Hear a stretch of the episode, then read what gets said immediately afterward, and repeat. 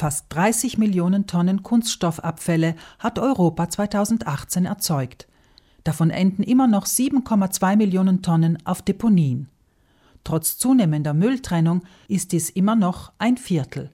Viel zu viel, auch wenn vor zwölf Jahren noch rund die Hälfte der Plastikabfälle auf Deponien landeten. Zuallererst Plastikverpackungen vermeiden, alternativ den Kunststoffabfall korrekt trennen. So lauten die Empfehlungen an den Verbraucher. Wirklich etwas für die Umwelt zu tun, bedeutet leider, die eigene Komfortzone zu verlassen und keine Ausreden gelten zu lassen. Es stimme jedenfalls nicht, dass im Verbrennungsofen von Bozen der Plastikabfall wieder mit dem Restmüll gemischt würde, um die Verbrennungstemperatur zu erhöhen. Dies versichert der Direktor der Abteilung Abfallwirtschaft Giulio Angelucci. Also in der Tat, äh, die Müllverbrennungsanlage sind konzipiert, um Restmüll zu verbrennen, nicht um Kunststoffe zu verbrennen. Also Restmüll bedeutet äh, eine mittelwertige hochkalorische Leistung. Kunststoffe haben eine hohe hochkalorische Leistung. Wenn wir unsere Müllverbrennungsanlage nur mit Kunststoffe beschicken würden, dann würde die Anlage nicht funktionieren. Also wir hätten keine Probleme mit der Müllverbrennungsanlage, wenn so wenig wie möglich Kunststoffe im Restmüll landen würden. Das Problem sei, dass 20 verschiedene Arten von Kunststoff im Recyclinghof zusammenkommen. Nicht alle können erneut zu einem Rohstoff verarbeitet werden. Daher sortiert das Konsortium, das für die Recyclingglocken zuständig ist, die Kunststoffe manuell. Eine unangenehme Arbeit, weil fälschlicherweise auch Plastik zur Wiederverwertung gesammelt wird, an dem schimmelige Lebensmittelreste haften. Solches gehört nämlich nur in den Restmüll, um verbrannt zu werden. Angelucci? Tatsache ist, dass ca. 60 Prozent von den Kunststoffen, die wir trennen, werden stofflich wiederverwertet, also äh, sagen wir von einer Kunststoffflasche wird wieder eine Kunststoffflasche hergestellt und 40 Prozent wird hingegen hauptsächlich in Zementwerke verbrannt. Wer beim Einkaufen fleißig Kunststofftaschen ablehnt und stattdessen wiederverwertbare Taschen oder Körbe einsetzt, weiß allerdings am Ende des Tages nicht mehr, wie den Restmüll verpacken.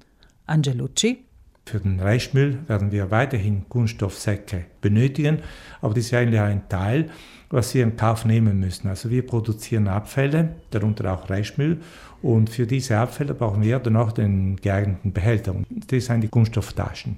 Die Anzahl der dafür benötigten Abfallsäcke für Restmüll sei jedenfalls unvergleichbar geringer als die vielen Tragetaschen, die beim Einkaufen zusammenkommen. Als gut recycelfähiger Kunststoff gilt bekanntlich PET, aus dem die meisten Kunststoffflaschen hergestellt sind. Dennoch sollte jeder umweltbewusste Verbraucher schon im Geschäft überlegen, ob das Getränk, das er in der PET-Flasche kaufen möchte, wirklich sein muss. Er könnte es ja vielleicht mit einem ersetzen, das in regional abgefüllten Pfandflaschen im Regal steht. Und das viele Mineralwasser könnte mit dem guten Trinkwasser aus Südtirols Wasserleitungen ersetzt werden. Wer Kohlensäure im Wasser vorzieht, kann das Leitungswasser schließlich mit einfachen Geräten aufsprudeln. Auch abbaubare Putzmittel zum Selbstabfüllen bieten manche Supermärkte schon länger an. Eine Steuer auf Kunststoff sieht Angelucci allerdings nur unter gewissen Voraussetzungen als eine Lösung. Es kommt darauf an, wie danach die Einnahmen verwendet werden, auf einer Seite, und noch welche Alternative kommen auf den Markt. Weil wenn danach PET-Kunststoff mit zum Beispiel Einwegglas ersetzt wird oder Dosen, dann scheint der Umweltbilanz schlimmer als der PET-Flasche. Einwegglas, das Verbraucher in die Glastonne entsorgen, ist im Vergleich zu Pfandflaschen und sogar zu PET-Flaschen eine schlechte Alternative, denn dessen Wiedergewinnung verbraucht viel Energie und zudem Wasser. Die Umweltbilanz für Pfandflaschen geht andererseits den Bach runter, wenn diese mehr als 500 Kilometer zur erneuten Abfüllung transportiert werden müssen. Am besten ist es also, nach lokal abgefüllten Pfandflaschen zu greifen. Noch ein Tipp. Zum Einfrieren können Verbraucher Gefrierbeutel mit Einweggläsern ersetzen. Auf der Webseite für Umwelttipps namens codecheck.info gibt es dazu ein paar Tipps, damit das Glas bei diesem Vorgang nicht springt. Braune Papiertaschen für den Einkauf von Obst und Gemüse seien indes von der Umweltbilanz her gar nicht so gut, wie man meinen möchte, erklärt Angelucci.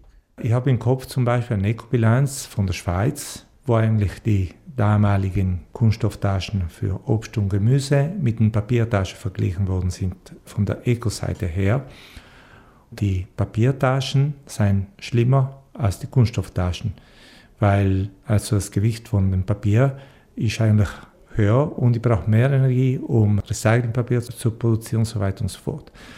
Das ist nur zu erklären, so nichts gegen Papier, dass wenn ich eigentlich von einer bestimmten Verpackung weggehen will, dann muss ich eigentlich genau bilanzieren, was ist die ökologische Alternative.